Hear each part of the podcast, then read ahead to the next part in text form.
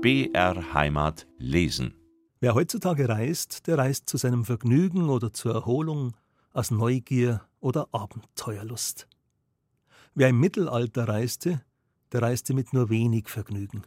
Kreuzritter, Krieger und Abenteurer reisten, zu Fuß, zu Pferd oder mit dem Schiff, Pilger reisten, auch Kaufleute, wohl oder übel, im Sinn des Wortes.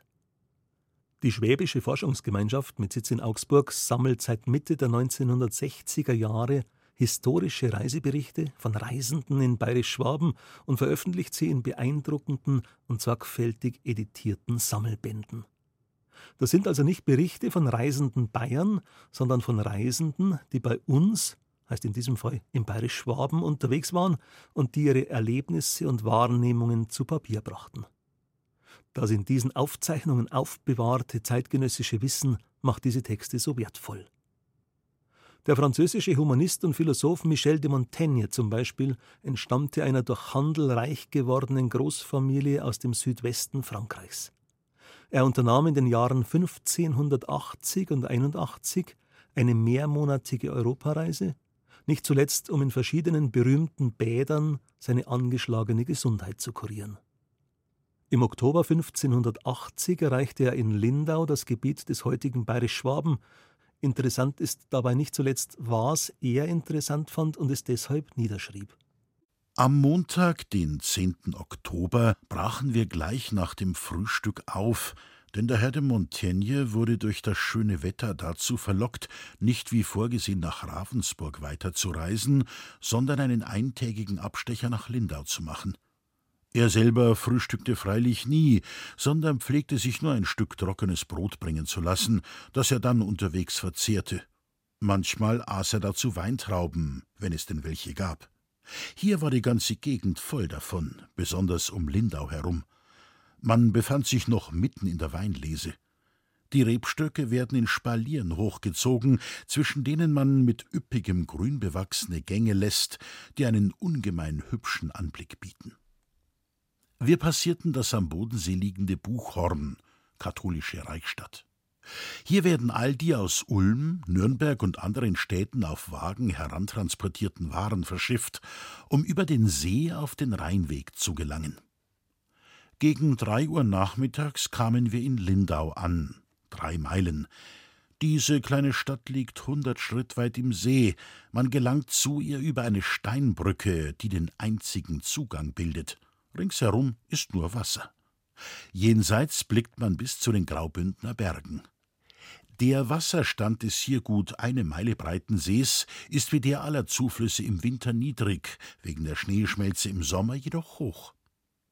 Überall im Land bedecken sich die Frauen den Kopf mit Hüten oder Hauben aus Pelz, die etwa unseren Kalott gleichen. Außen nehmen sie dafür das kostbarere Rauchwerk, etwa Fee, innen dagegen nur Lamm. Eine solche Haube kostet nicht mehr als drei Testons. Die offene Seite, die bei unseren Kalott vorne ist, tragen sie nach hinten, so dass man ihr geflochtenes Haar vollständig sehen kann. Gern ziehen sie auch rote oder weiße Stiefelchen an, die ihnen nicht schlecht stehen. Hier werden zwei Konfessionen praktiziert. Wir besuchten die im Jahr 866 erbaute katholische Kirche, wo alles unversehrt geblieben ist, und sahen auch die protestantische. In den Reichsstädten herrscht für Katholiken und Protestanten durchweg Religionsfreiheit. Die Bürger entscheiden selbst darüber, welche Konfession sie bevorzugen, und an die halten sie sich dann mehr oder weniger. In Lindau gibt es nur zwei, drei Katholiken, wie der Priester dem Herrn de Montaigne sagte. Trotzdem beziehen alle Priester ihre Einkünfte weiter und fahren fort, den Gottesdienst zu versehen. Das gleiche gilt für die dort ansässigen Nonnen. Der Herr de Montaigne sprach auch mit dem lutherischen Geistlichen, der ihm nichts Wesentliches mitzuteilen wusste, außer dass er gegen Zwingli und Calvin mit dem gewohnten Hass loswetterte. Man hört allgemein, dass es praktisch kaum eine Stadt gibt, in der die Gläubigen ihr Bekenntnis nicht auf sehr eigenwillige Art interpretieren. Unter Berufung auf Luther, den sie doch samt und sonders als ihr Oberhaupt anerkennen, brechen sie zahlreiche Dispute über die Auslegung seiner Schriften vom Zaun. Wir wohnten in der Krone, einem hübschen Gasthaus. In die Täfelung des Speisesaals war eine Art Käfig für eine Unzahl von Vögeln eingelassen. Er war mit an Messingdrähten befestigten Hängestegen versehen, auf denen die Vögel von einem Ende des Saals zum anderen spazierten. Für Möbel und Täfelung verwendet man nur Tanne, in den Wäldern hier der häufigste Baum. Das Holz wird jedoch farbig gebeizt und mit großer Gründlichkeit blank gehalten, ja zum Säubern von Bänken und Tischen verwendet man eigens aus den Borsten des Wildschweins gefertigte Bürsten. Hier gibt es eine Fülle von Kohlköpfen, die man mit einem besonderen Gerät zerkleinert. Davon werden große Mengen in Fässern eingesalzen und dann den ganzen Winter über als Topfgerichte verwendet. Der Herr de Montaigne probierte auch ein Federbett aus, womit man sich dort zuzudecken pflegt, und er war darüber des Lobes voll, da er es zugleich warm und leicht fand. Anspruchsvolle Männer könnten sich seines Erachtens nur über das Bett im Ganzen beklagen. Wenn sie jedoch in ihrem Gepäck eine Matratze, die dort zu Lande unbekannt ist, und einen Vorhang mitführten, würde es ihnen im Übrigen an nichts fehlen. Was nämlich die Bewirtung angeht, tischen die Deutschen einem Topfgerichte, Soßen und Salate in uns ungewöhnter Fülle und Reichhaltigkeit auf. So hat man uns Gerichte aus Quitten vorgesetzt, ferner mit eingemachten Apfelringen bedeckte Suppen, dazu Salate aus Weißkraut. Auch bietet man Brühen verschiedener Art ohne Brot an, zum Beispiel aus Reis, in denen alle gemeinsam herumfischen. Einzelgedecke hierfür gibt es nicht. All das ist in den guten Gasthäusern von einem solchen Wohlgeschmack, dass die Küche des französischen Adels, sagte der Herr de Montaigne, kaum damit zu vergleichen sei. Auch fände man dort selten derart schön ausgestattete Speisesäle. Gute Fische gibt es in Hülle und Fülle, die zusammen mit Fleisch aufgetragen werden. Die Forellen freilich schätzt man hier wenig, von ihnen isst man nur die Leber. Ebenso reichlich ist Wild vorhanden, etwa Schnepfen und junge Hasen, das man völlig anders als bei uns zubereitet, aber mindestens ebenso gut. Wir haben nie zuvor so delikate Gerichte gegessen, wie sie dort gang und gäbe sind. Bald wird zuerst der Braten aufgetragen und die Suppe zuletzt, bald umgekehrt. Als Beilage zum Fleisch reicht man Pflaumenkompott sowie Apfel- und Birnentörtchen. An Frischobst gibt es nur Birnen und köstliche Äpfel, dazu Nüsse und Käse. Zum Fleisch wird ein Gerät aus Silber oder Zinn mit vier Kästchen aufgestellt, die vielerlei zerstoßene Gewürze enthalten, zum Beispiel Kümmel oder etwas ähnliches, pikant und brennend scharf. All dies pflegt man aufs Brot zu streuen, das zudem mit Fenchel gebacken ist. Nach der Mahlzeit werden nochmals volle Gläser und zwei, drei reichhaltige Gerichte serviert, die dazu dienen, den Durst zu steigern. Der Herr de Montaigne bedauerte auf seiner Reise dreierlei. Erstens, dass er keinen Koch mitgenommen hatte, der sich mit den örtlichen Zubereitungsarten hätte vertraut machen und diese später bei ihm erproben können. Zweitens, dass er nicht einen deutschen Diener angeheuert oder die Gesellschaft eines einheimischen Adeligen gesucht hatte, denn er fand es äußerst lästig, den Launen irgendeines Schafkopfs von Fremdenführer ausgeliefert zu sein. Drittens, dass er vor Antritt der Reise keines der Bücher konsultiert hatte, die ihn auf die besonderen Sehenswürdigkeiten jedes Ortes hätten aufmerksam machen können, oder dass er nicht wenigstens einen Münster oder irgendeinen anderen Kosmographen in seinem Gepäck mitführte. Natürlich floss in sein positives Urteil über dieses Land auch ein wenig die leidenschaftliche Verachtung seines eigenen ein, das ihm aus anderen Gründen zuwider und verhasst war. Doch unabhängig davon zog er die hiesigen Annehmlichkeiten der französischen Lebensweise entschieden vor, und er passte sich ihnen gar so weit an, dass er den Wein ohne Wasser trank. Wenn es freilich darum ging, um die Wette zu trinken, wurde er lediglich aus Höflichkeit dazu eingeladen, denn man hatte bemerkt, dass er niemals mitmachte.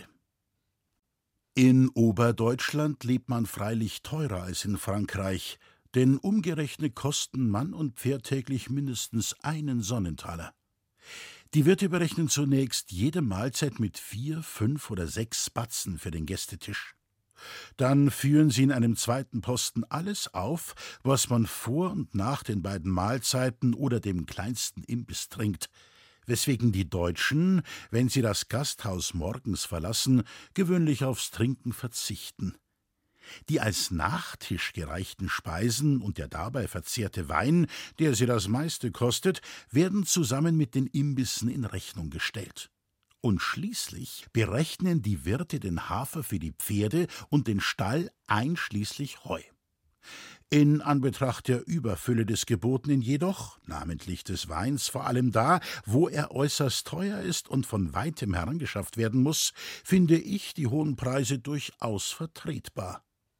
Man lädt hier sogar die Bedienten für zwei bis drei Stunden an die Tafel zum Mittrinken ein. Der Wein wird in Gemäßen aufgetragen, die unseren großen Krügen gleichen, und es gilt als Verbrechen, einen leeren Becher nicht sofort daraus nachzufüllen. Doch nie mit Wasser, selbst wenn man es verlangt, es sei denn, man genießt ein besonderes Ansehen.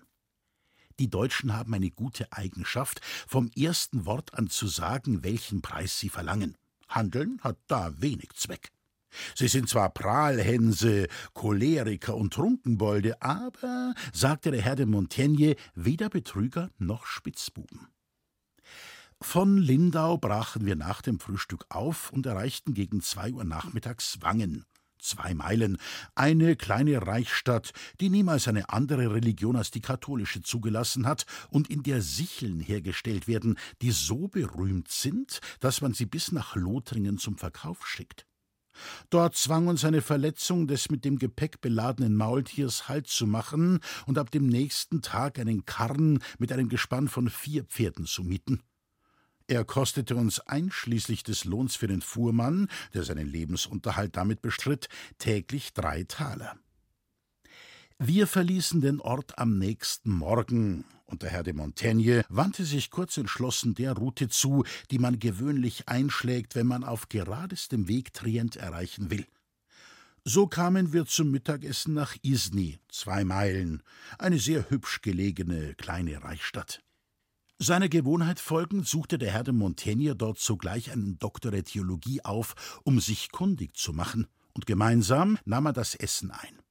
Hierbei erfuhr der Herr de Montaigne, dass die ganze Bevölkerung lutherisch sei. Später besichtigte er auch die lutherische Kirche, die man wie in allen Reichsstädten dem katholischen Kult entzogen hatte.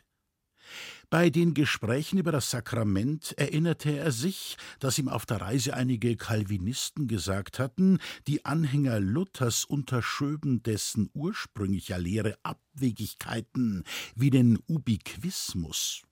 Dieser postuliere, der Leib Jesu Christi sei wie in der Hostie so auch überall sonst gegenwärtig, wodurch sie in dieselbe Zwickmühle wie Zwingli gerieten, wenn auch auf verschiedenen Wegen.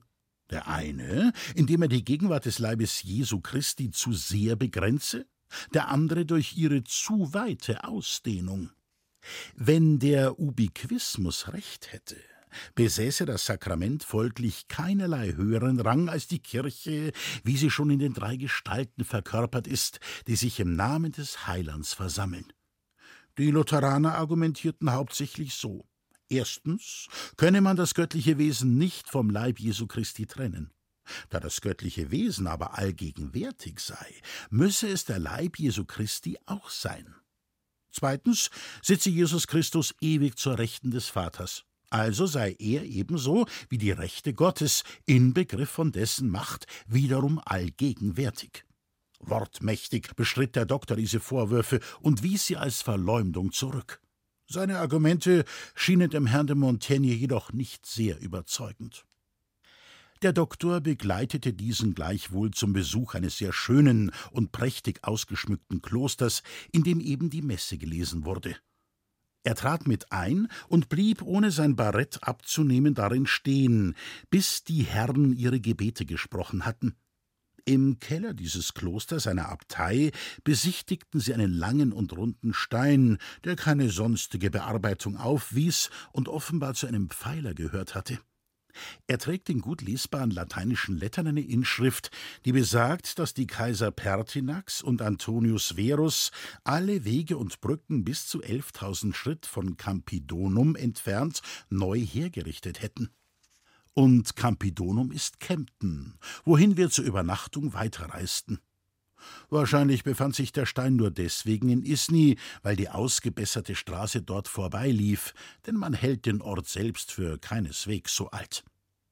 Doch obgleich wir den Weg nach Kempten von einem Ende zum anderen sehr aufmerksam zurücklegten, fanden wir weder Brücken vor, noch konnten wir Stellen entdecken, an denen die Notwendigkeit der damaligen Arbeiten einsichtig gewesen wäre. Gewiss gab es einige Bergdurchstiche, aber dergleichen verlangt ja keinen großen Aufwand. Also Kempten, drei Meilen, eine Stadt in der Größe von Saint-Foy, sehr schön, reich an Bevölkerung und ansehnlichen Gasthöfen. Wir stiegen im Bären ab, eine sehr gute Unterkunft. Man wartete uns mit großen Silbergefäßen aller Art auf, reich ziseliert und voller Adelswappen, wie man sie selbst in vornehmen Häusern kaum findet. An sich dienen sie nur zur Zierde. Hier bestätigte sich wieder, was der Herr de Montaigne schon hinsichtlich der Schweizer festgestellt hatte. Wenn diese Leute solche Kostbarkeiten im Gegensatz zu uns nicht benutzen, dann deswegen, weil sie deren praktischen Wert gering schätzen denn obwohl sie riesige Mengen von Zinngeschirr besitzen, blank gescheuert wie auf Schloss Montaigne, tragen sie die Speisen gewöhnlich nur auf Holztellern auf, die freilich stets sehr schön und blitzsauber sind. Überall im Land werden auf die Sessel, ehe man sich niederlässt, Kissen gelegt. Die getäfelten Decken sind meistens halbmondförmig gewölbt, was ihnen ein anmutiges Aussehen gibt. Hinsichtlich der Tischwäsche, deren Knappheit wir anfangs bemängelten, hatten wir uns seither nicht mehr zu beklagen. Auch fehlte es mir nie an Stoff, um für meinen Herrn Bettvorhänge zu fertigen, und wenn ihm eine Serviette nicht reichte, wurde sie mehrmals gewechselt. In dieser Stadt gibt es einen Kaufmann, der mit Leinen im Wert von hunderttausend Gulden handelt. Von Konstanz aus hätte der Herr de Montaigne gern einen Abstecher in jenen Schweizer Kanton gemacht, aus dem die ganze Christenheit diesen Stoff bezieht. Allein ihn schreckte die Dauer von vier bis fünf Stunden für die Rückfahrt über den See nach Lindau. Kempten ist lutherisch. Wie schon in Isny fällt auch hier auf, dass die katholische Kirche ihre Messen gleichwohl feierlich weiterbegeht.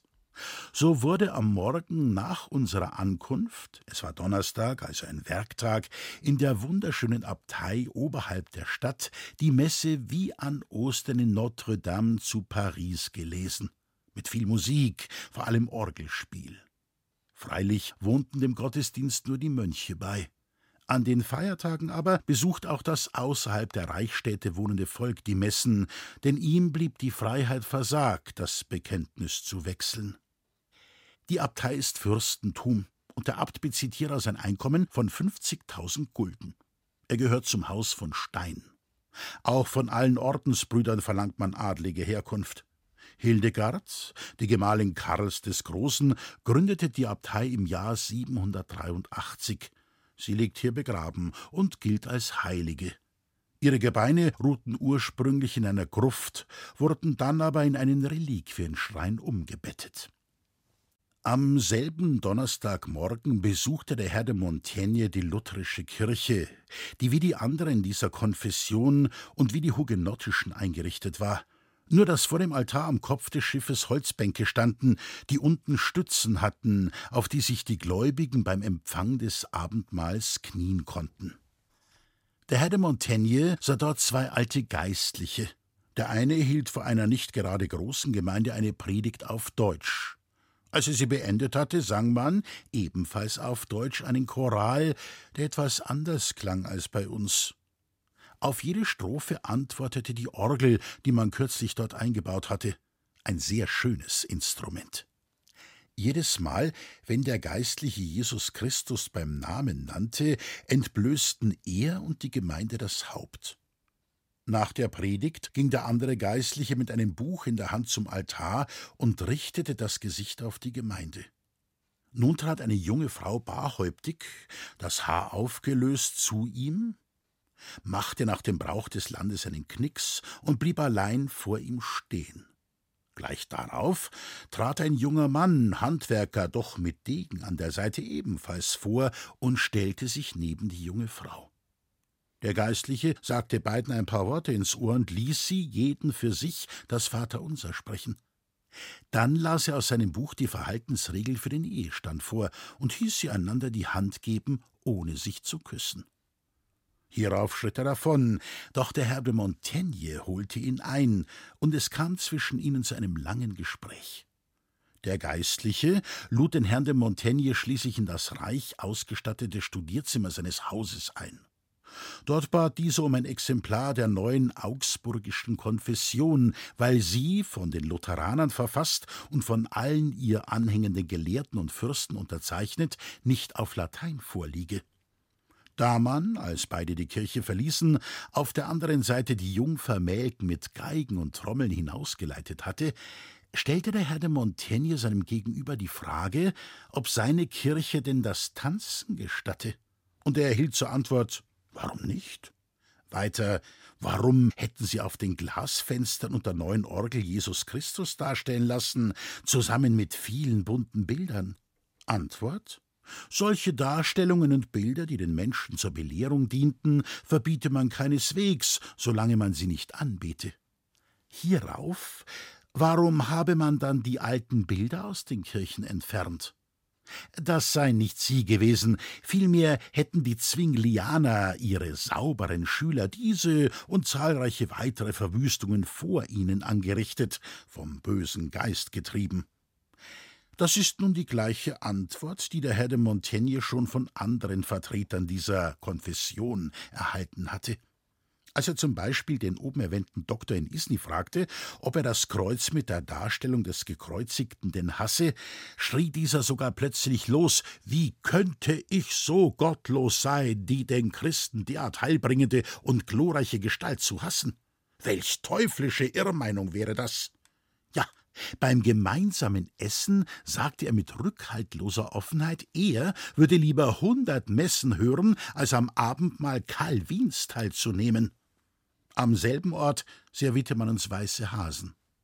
In Kempten, das an der Iller liegt, aßen wir an jenem Donnerstag zu Mittag, zogen dann weiter und erreichten über einen kahlen Gebirgsweg zur Übernachtung Pfronten, vier Meilen. Kleiner Ort, wie die ganze dem Erzherzog von Österreich gehörende Gegend katholisch. Im Abschnitt über Lindau vergaß ich zu erwähnen, dass am Eingang zur Stadt eine Mauer von ehrwürdigem Alter steht, an der ich jedoch keinerlei Inschrift entdeckte. Im Deutschen soll ihr Name, soweit ich es verstanden habe, alte Mauer bedeuten, was man mir mit ihrem Ursprung aus der Antike erklärte. Am Freitagmorgen tischte man uns in unserer an sich recht dürftigen Unterkunft reichlich Essen auf. Dort zu Lande ist der Brauch völlig unbekannt, vor dem Schlafengehen das Bettzeug und vor dem Aufstehen die Kleider zu wärmen. Und die Wirte nehmen es übel, wenn man zu dem Zweck in der Küche Feuer anmacht oder das gerade Brennende hierfür benutzt. Das war eine der größten Streitigkeiten, die wir in den Gasthöfen hatten. Selbst an diesem Ort, inmitten von Bergen und Wäldern, wo zehntausend Fuß Tannenholz kaum fünfzig Sou kosten, wollte man uns nicht gestatten, Feuer zu machen. Am selben Morgen reisten wir weiter. Wir verließen den direkt nach Trient führenden Gebirgspfad und schlugen zur Linken wieder einen bequemeren Weg ein. Wollte der Herr de Montaigne doch einen Abstecher von mehreren Tagen machen, um bestimmte schöne Städte Deutschlands zu besichtigen. Und er bedauerte nun, dass er in Wangen diesen Plan, den er von Anfang an hegte, zunächst aufgegeben und stattdessen die andere Route eingeschlagen hatte. Unterwegs trafen wir wie schon oft zuvor wieder auf Wassermühlen.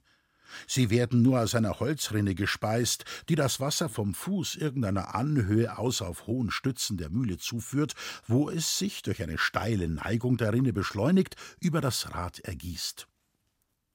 Zum Mittagessen kamen wir nach Füssen, eine Meile. Diese kleine katholische Stadt gehört dem Bischof von Augsburg. Wir begegneten dort vielen Leuten aus dem Gefolge des Erzherzogs von Österreich, der sich in einem benachbarten Schloss mit dem Herzog von Bayern aufhielt. Am Ufer des Lech verstauten wir das Gepäck auf einem sogenannten Floß, eng verbundene Holzstämme, die während der Liegezeit im Hafen aufquellen und fuhren damit, ich und andere, nach Augsburg. In Füssen gibt es eine Abtei, wo man den Herren in einem Reliquienschrein Kelch und Stola eines Heiligen namens Magnus zeigte. Er soll Sohn eines Königs von Schottland und Schüler des Kolumbanus gewesen sein. Zu Ehren dieses Magnus gründete Pipin das Kloster und setzte ihn als ersten Abt ein. Oben im Kirchenschiff stehen folgende Worte Nachdem der Tugend Ruhm des seligen Magnus bis zu König Pippin gedrungen war, überschüttete er den Ort, wo der Heilige gelebt hatte, mit königlichen Geschenken. Später folgte Karl der Große diesem lateinisch geschilderten Beispiel, wovon im Kloster ebenfalls eine Inschrift berichtet. Nach Tisch brachen wir auf und erreichten Schongau, vier Meilen, wo beide Reisegruppen übernachteten. Die kleine Stadt gehört dem Herzog von Bayern und ist daher streng katholisch hat dieser Fürst sein Herrschaftsgebiet mehr als jeder andere in Deutschland vor aller Ansteckung bewahrt, und er versteift sich darauf, dass es auch so bleibe. Das Gasthaus zum Stern ist eine gute Unterkunft. Die Anordnung der Tafel war uns neu.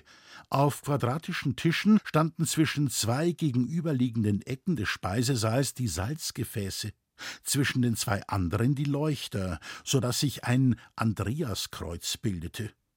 Eier wurden uns, wenigstens bis dahin, nie anders als hart gekocht und in Viertel zerschnitten auf Salat serviert, der dort sehr gut zu sein pflegt, und die Kräuter sind stets taufrisch. Den jungen Wein schenkt man gewöhnlich schon unmittelbar nach beendeter Gärung aus. Das Getreide wird nach jeweiligem Bedarf in den Scheunen gedroschen, und zwar mit dem dicken Ende des Dreschflegels. Am Samstag reisten wir weiter nach Landsberg, vier Meilen, wo wir zu Mittag aßen. Kleine Stadt am Lech, ebenfalls dem Herzog von Bayern gehörend, sehr hübsch für ihre Größe. Sie besteht aus Stadt, Vorstadt und Schloss. Da Markttag war, herrschte dichtes Gedränge. Inmitten eines großen Platzes lässt ein Springbrunnen das Wasser aus hundert Röhren eine Lanze hoch hervorschießen und auf höchst kunstfertige Weise versprühen, indem die Röhren sich in ständigem Wechsel drehen. Stadt und Vorstadt ziehen sich mit je einer sehr schönen Kirche und dem Schloss einen steilen Hügel hoch. Oben suchte der Herr de Montaigne ein Kolleg der Jesuiten auf, die in einem völlig neuen Gebäude bestens untergebracht sind. Sie bauen sich gerade eine ansehnliche Kirche. In aller Gemächlichkeit unterhielt sich der Herr de Montaigne mit ihnen. Schlosskommandant ist der Graf von Helfenstein. Wer einen anderen Glauben als den römisch-katholischen hegt, muss ihn verschweigen. An dem Tor, das Stadt und Vorstadt trennt, ist eine große lateinische Inschrift vom Jahr 1552 zu lesen, in der es wortwörtlich heißt, dass Senatus Populusque der Stadt dieses Denkmal zum Gedächtnis an die Brüder Wilhelm und Ludwig, Herzöge Autriusque Boarier, errichtet hätten. Im Ort selber sind eine Menge weiterer lateinischer Sprüche zu finden, zum Beispiel Furcht verbreite ein Soldat, und nicht goldne Zier sei sein Stolz, sondern die Kraft seines Mutes, seines Schwerts. Und darüber, die Welt ist ein Narbenkäfig. An einer anderen gut sichtbaren Stelle sind Worte von irgendeinem lateinischen Geschichtsschreiber zu lesen, die sich auf den Sieg eines Boierkönigs über den Konsul Marcellus beziehen. Auch an den Türen der Privathäuser findet man viele treffliche Sinnsprüche in Latein. Die Häuser und Kirchen der Stadt werden oft neu bemalt, was ihnen ein geradezu blühendes Aussehen gibt, und fast alle, die wir zu Gesicht bekamen, waren erst vor drei, vier Jahren renoviert worden, was wir aus den Daten ersahen, die man dort stets anzubringen pflegt, als hätte man dies im Hinblick auf unsere Durchreise eigens uns zuliebe getan. Die Stadtuhr schlägt hier, wie in vielen anderen Orten, alle Viertelstunde und von der Nürnberger sagt man sogar, dass sie die Minuten schlage.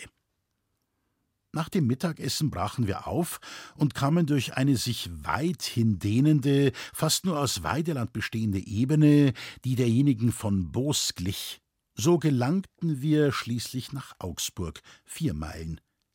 Sie gilt als die schönste Stadt Deutschlands, wie Straßburg als die am stärksten befestigte. Bei unserer Ankunft fiel uns als erstes auf, dass man hier einen ungewöhnlichen Wert auf Reinlichkeit legt, denn wir konnten die Stufen der Wendeltreppe zu unseren Zimmern nur über die Stoffmatten beschreiten, mit denen sie abgedeckt waren, damit sie nicht beschmutzt würden.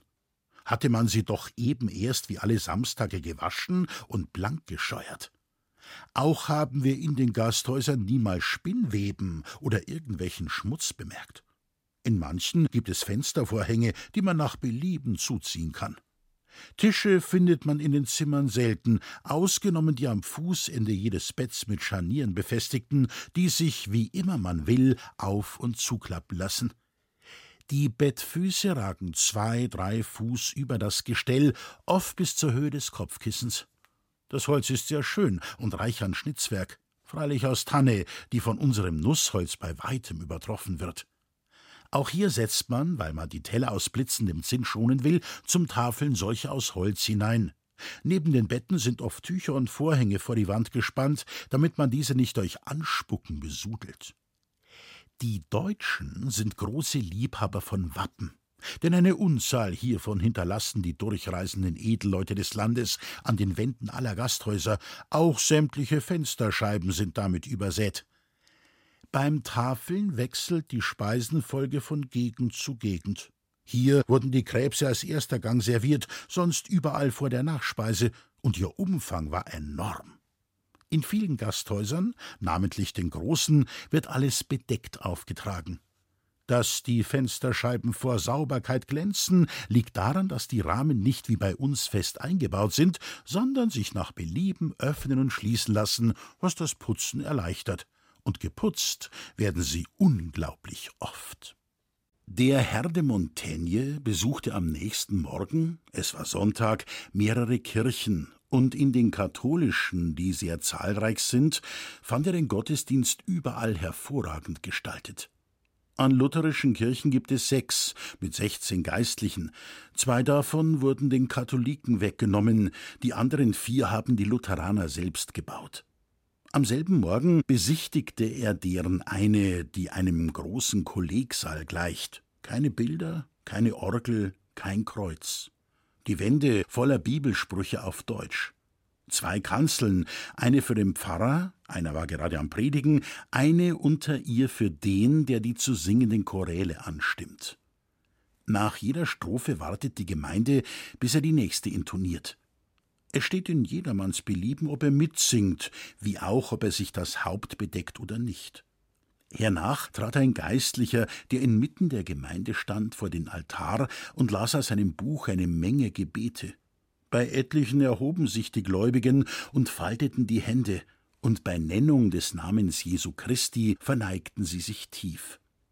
Nachdem der Geistliche die Lesung barhäuptig beendet hatte, wurden auf den Altar ein weißes Tuch, eine Kanne und eine Schale Wasser gestellt. Hierauf reichte ihm eine Frau in Begleitung von zehn, zwölf anderen ein Wickelkind mit unbedecktem Gesicht, das der Geistliche mit dem Wasser aus der Schale dreimal bespritzte, wobei er bestimmte Worte sprach. Nun traten zwei Männer heran, und jeder legte zwei Finger der rechten Hand auf das Kind. Der Geistliche sprach mit ihnen, und die Taufe war zu Ende.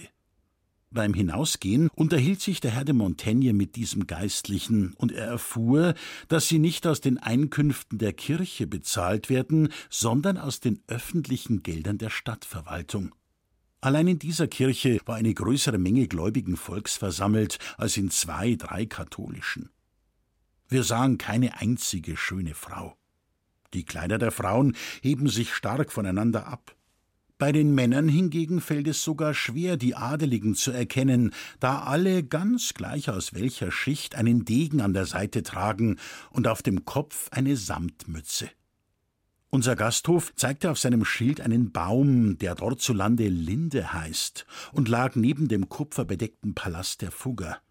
Ein Mitglied dieser Familie war etliche Jahre zuvor gestorben und hatte den Erben zwei Millionen französische Taler hinterlassen. Hiervon schenkten diese den dortigen Jesuiten, damit sie für seine Seele beten, 30.000 Gulden in Bar, womit diese sich eine großzügig angelegte Niederlassung bauten. Generell sind hier die Häuser schöner, größer und höher als in irgendeiner französischen Stadt und die Straßen wesentlich breiter.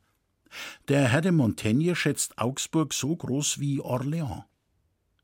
Nach dem Mittagessen besuchten wir ein Schaufechten, das in einem öffentlichen Saal mit einer riesigen Menschenmenge stattfand. Beim Eintritt bezahlte man wie in Jahrmarktsbuden für die Akteure und zusätzlich für den Banksitz. Es wurde mit Dolchen, mit beidseitig eisenbeschlagenen Stöcken und mit kurzen Breitschwertern gekämpft. Danach sahen wir uns ein Preisschießen mit Armbrust und Bogen an, und die Anlage war noch großartiger als in Schaffhausen.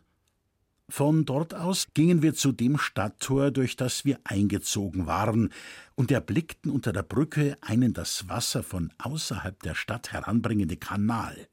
Dieser wird seinerseits auf einer Holzbrücke über den Fluss geleitet, der den Stadtgraben durchfließt. Das Wasser dieses Kanals nun treibt über zahlreiche Räder eine Reihe Pumpen an, die durch zwei Bleileitungen das Wasser eines an dieser Stelle sehr tiefen Brunnens bis in einen mindestens 50 Fuß hohen Turm befördern. Dort ergießt er sich in einen großen steinernen Behälter, aus dem es durch mehrere Rohre nach unten stürzt und sich über die ganze Stadt verteilt, die allein dank dieser Vorrichtung überreich an Brunnen ist. Den Bürgern, die eine eigene Abzweigung für sich beantragen, wird es gegen eine laufende Gebühr von zehn Gulden oder eine einmalige Zahlung von 200 Gulden genehmigt. Seit 40 Jahren ist diese sinnreiche Anlage eine Zierde der Stadt. Eheschließungen zwischen Katholiken und Lutheranern sind an der Tagesordnung, und wer die Heirat am meisten begehrt, übernimmt den Glauben des anderen. Solche Ehen gibt es zu Tausenden. Unser Wirt zum Beispiel war Katholik, seine Frau lutherisch. Die Gläser reinigt man hier mit einer langstieligen Bürste aus feinen Borsten. Es heißt, dass man sehr schöne Pferde schon für 40 bis 50 Taler bekommt. Der Stadtrat erwies den Herren d'Estissac und de Montaigne die Ehre, ihnen zum Abendessen 14 große Gemäße mit einheimischem Wein durch sieben uniformierte Amtsdiener und einen höheren Beamten überbringen zu lassen, den sie nun ihrerseits zur Teilnahme am Essen einluden dem dortigen Brauch folgend, der überdies verlangt, dass man den Amtsdienern eine kleine Abfindung gibt. Die Herren veranlassten, dass jeder einen Taler bekam. Der mit ihnen speisende Beamte sagte dem Herrn de Montaigne, fremde Besucher von einem gewissen Rang willkommen zu heißen, seien er und zwei andere beauftragt. Deshalb bemühten sie sich, eben diesen Rang herauszufinden, um danach das ihm gebührende Zeremoniell ausrichten zu können. Die einen beschenke man reichlicher mit Wein als die anderen. Bei einem Herzog etwa käme einer der Bürgermeister persönlich, um ihn zu überreichen. Uns hielten sie für Barone oder Ritter. Aus bestimmten Gründen wollte der Herr de Montaigne aber nicht, dass man die gewünschten Auskünfte erteile und unseren Warenstand verrate. Daher verzichtete er auch, als er sich den ganzen Tag in der Stadt umsah, auf jedes Gefolge. Er ist sogar der Meinung, dass gerade dies die ehrenvolle Behandlung der Herren noch erhöht habe.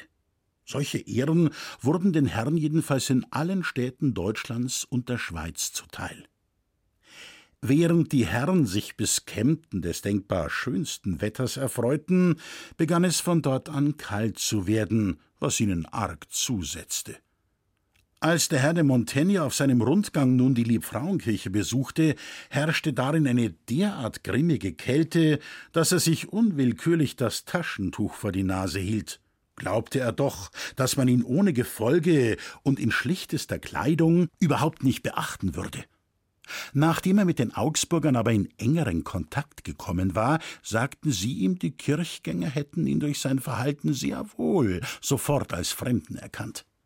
So ereilte ihn schließlich gerade das Übel, dem er am meisten zu entfliehen suchte, bei den Einheimischen durch ein von ihren Sitten und Gebräuchen abweichendes Benehmen auffallend zu erregen.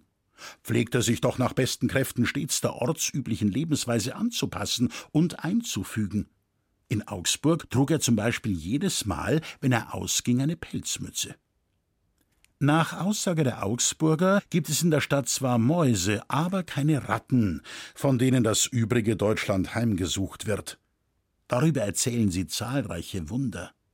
So schreiben sie ihre Bevorzugung einem dort beigesetzten Bischof zu, und von der Erde seines Grabes, die sie in haselnusskleinen Klümpchen verkaufen, behaupten sie, dass sie überall, wo man sie ausstreue, das Ungeziefer vertreibe.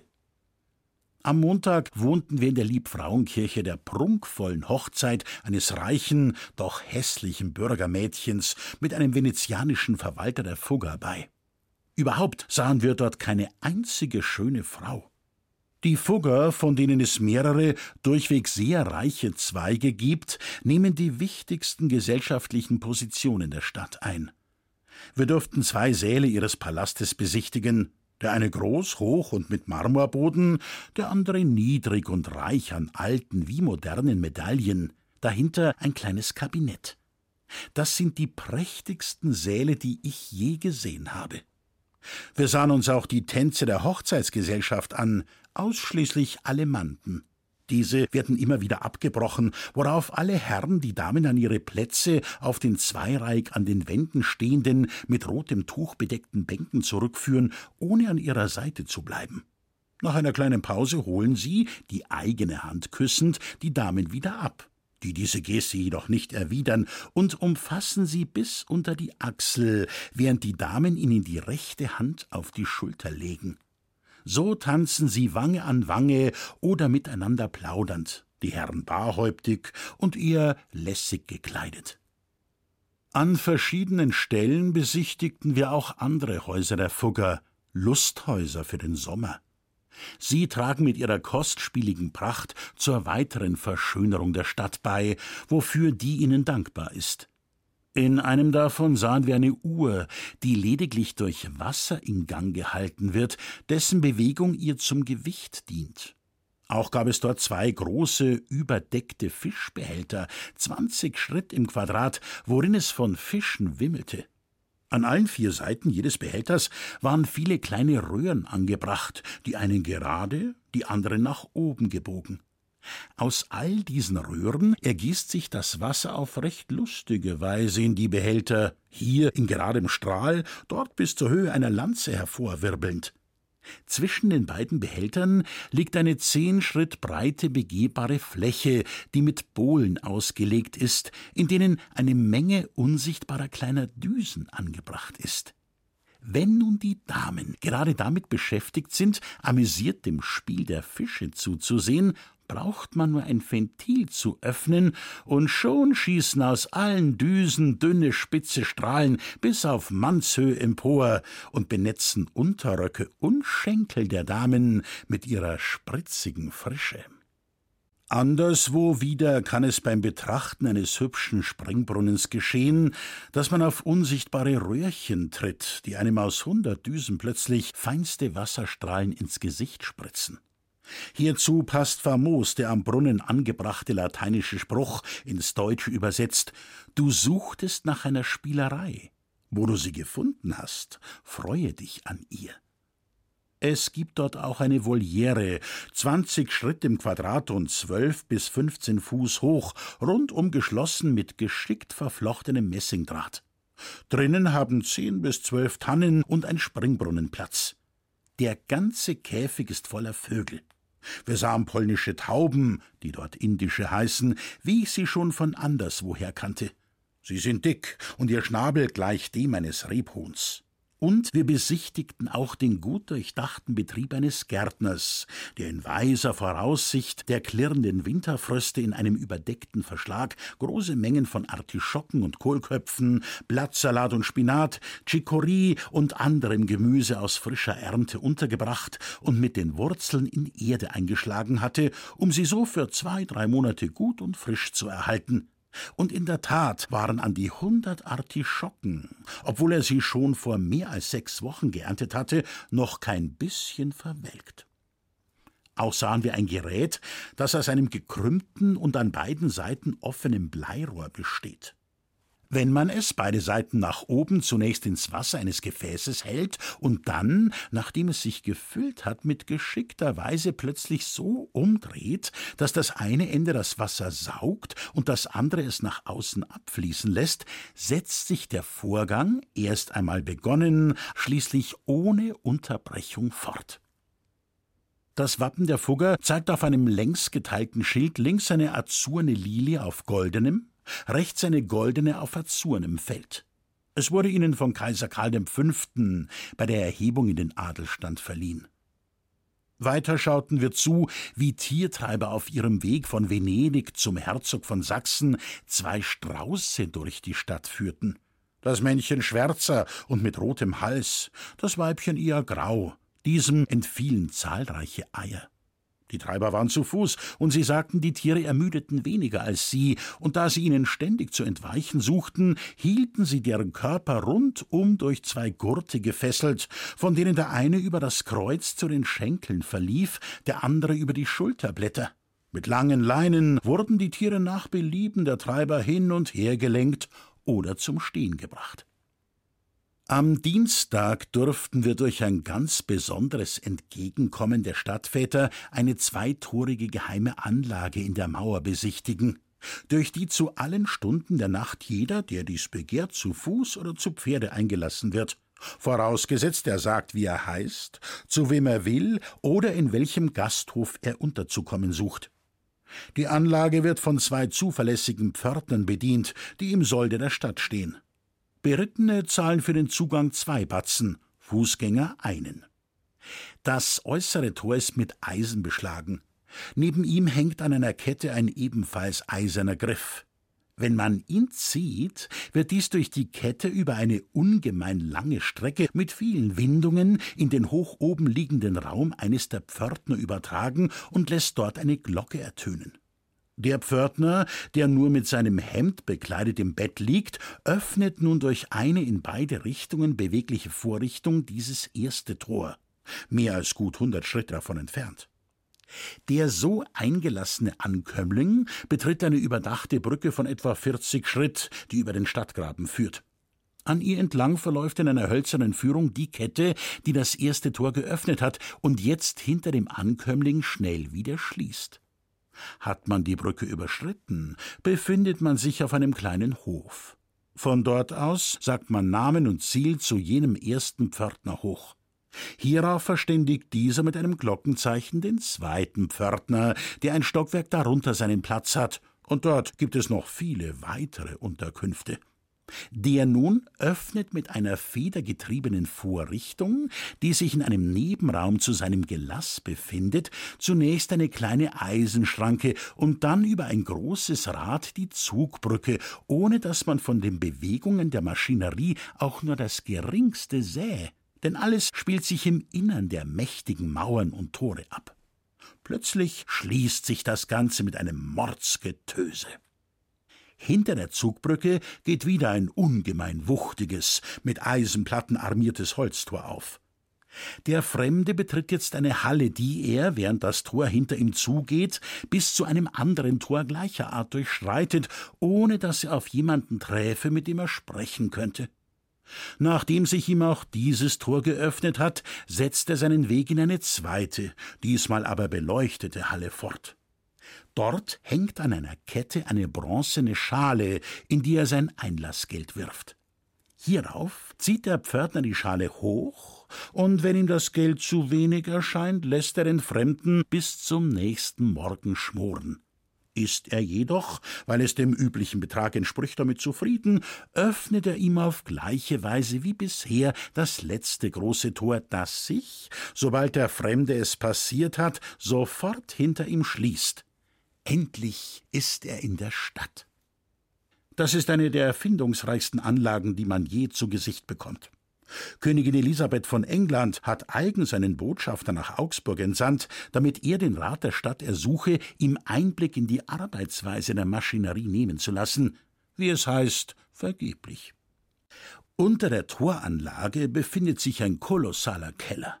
Der groß genug ist, heimlich, also ohne Wissen der gemeinen Bürger im Kriegsfall 500 Pferde zur eigenen Verstärkung oder zur Entsendung nach draußen aufzunehmen. Von der Toranlage ausgingen wir zur Besichtigung der sehr schönen Heiligkreuzkirche. Man feiert dort mit großem Aufwand ein Wunder, das sich vor etwa hundert Jahren zugetragen hat.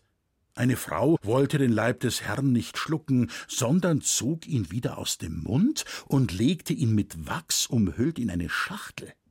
Nach ihrer Beichte nun fand man ihn ganz in Fleisch verwandelt. Hierfür werden zahlreiche Zeugen angeführt, und die schriftliche Schilderung des Wunders wechselt zwischen Deutsch und Latein. Unter Kristallglas wird das Wachs und dazu ein fleischfarbenes Klümpchen ausgestellt. Die Kirche ist wie das Fuggerhaus mit Kupfer bedeckt, was keineswegs selten vorkommt. Die Kirche der Lutheraner steht unmittelbar daneben. Zudem ist hier wie auch anderswo das Pfarrhaus gleich dem Domherrenhaus bei den Katholiken mit der Kirche verbunden.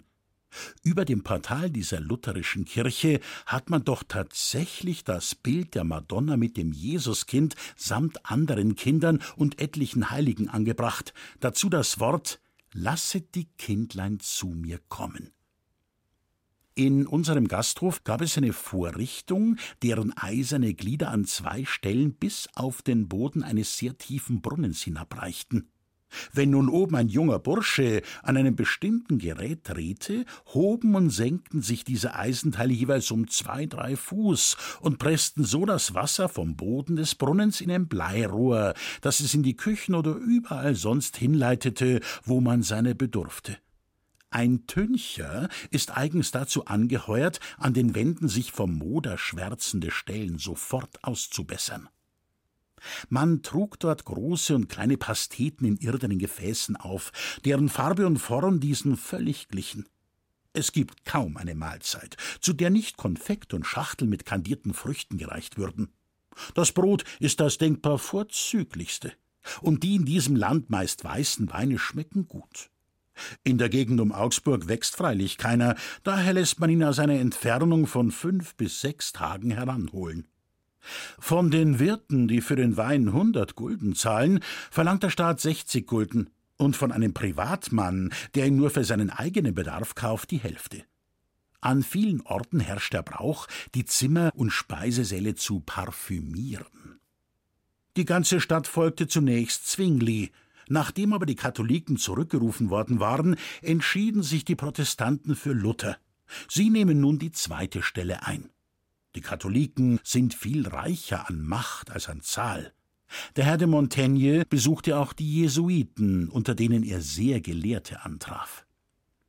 Am Mittwoch, den 19. Oktober, nahmen wir in Augsburg unser letztes Frühstück ein.